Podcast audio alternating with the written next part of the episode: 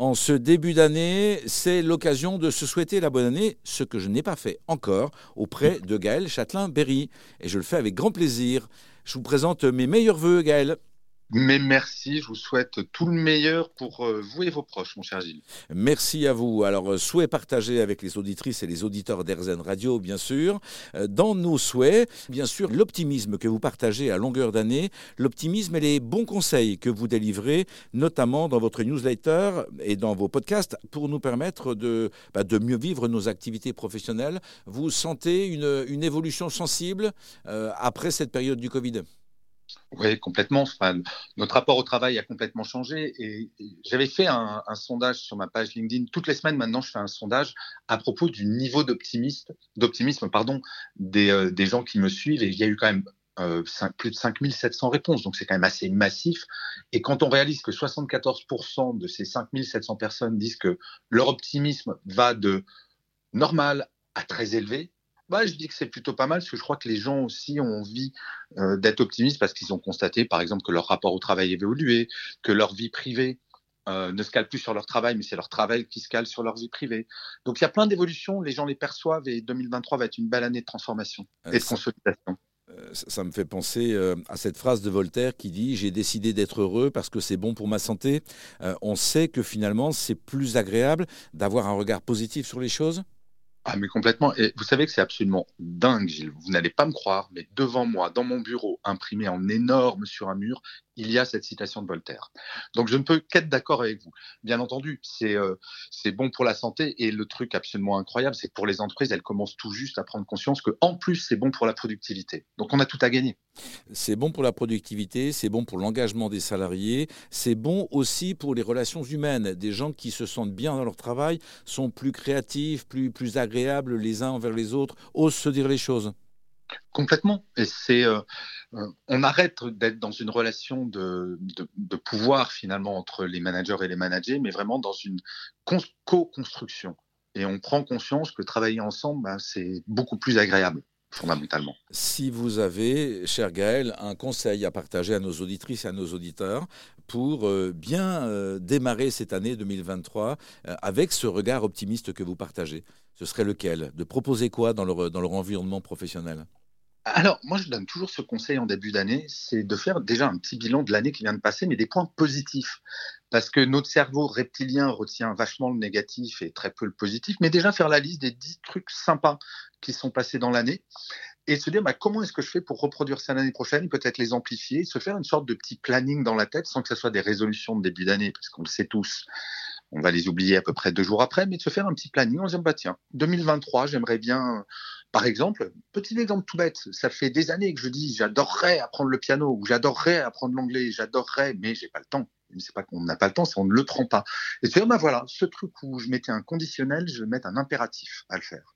Et de se donner des petits challenges comme ça de, bien-être personnel on risque d'être, comment dire, dans l'effet des résolutions traditionnelles où l'on démarre souvent l'année en se fixant deux, trois résolutions et puis, puis on en tient une, quoi.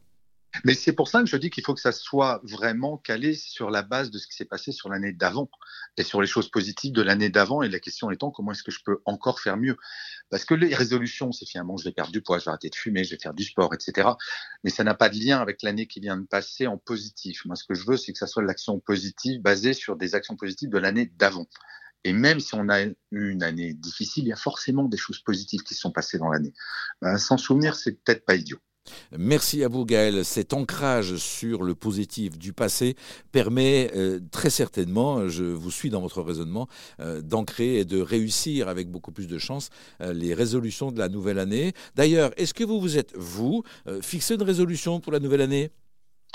Mais tout à fait. Tout à fait. J'ai des très très gros projets sur lesquels je travaille, notamment très probablement une émission de télé. Donc c'est mon challenge 2023. Euh, génial, très très beau challenge. Gaël, euh, vous allez utiliser l'image aussi pour euh, partager ce que vous partagez dans vos conférences, dans vos livres. Vous avez écrit de nombreux livres sur le bien-être. J'en ai écrit 14 et je peux annoncer aussi qu'en avril, il y aura... Non, pardon, j'en ai écrit 13 déjà, mais le 14e sera publié en avril aux éditions First et ça sera Happy Work, le livre. Euh, je vais vous poser une question avec un clin d'œil amical, bien évidemment. N'y voyez euh, aucune taquinerie, quoique une taquinerie euh, amicale, bien sûr.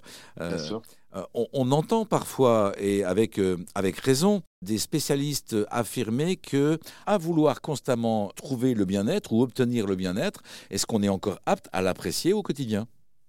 C'est une excellente question, mais je pense que quand on connaît le bien-être, on ne se pose même pas la question, en fait.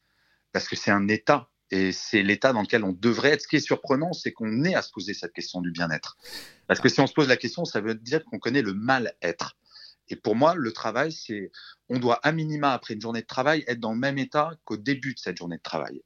Euh, j'entends votre réponse avec euh, cette petite nuance peut-être euh, qui serait la suivante.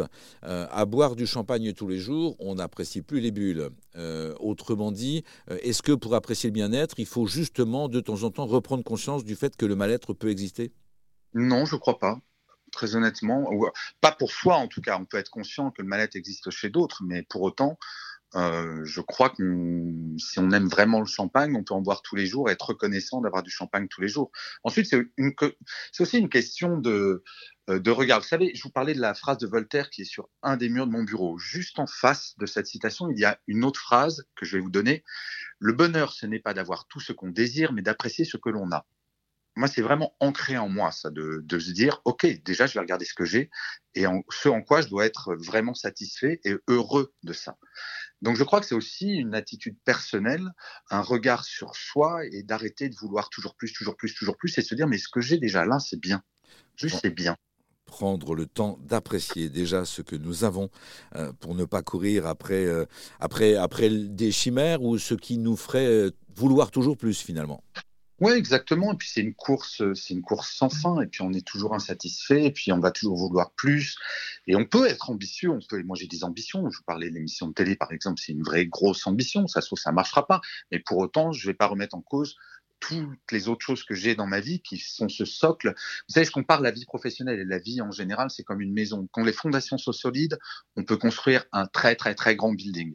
Mais il faut d'abord avoir les bonnes fondations. Et pour moi, les fondations d'un être humain, c'est le bien-être ce que vous partagez au quotidien, cher Gaël Châtelain-Berry, et que vous avez la gentillesse de partager aujourd'hui sur RZN Radio, dans le cadre de vos podcasts, de vos articles, de vos livres. Euh, Gaël Châtelain-Berry, sous le titre euh, global générique d'Happy Work. Merci à vous, Gaël. Merci, Gilles.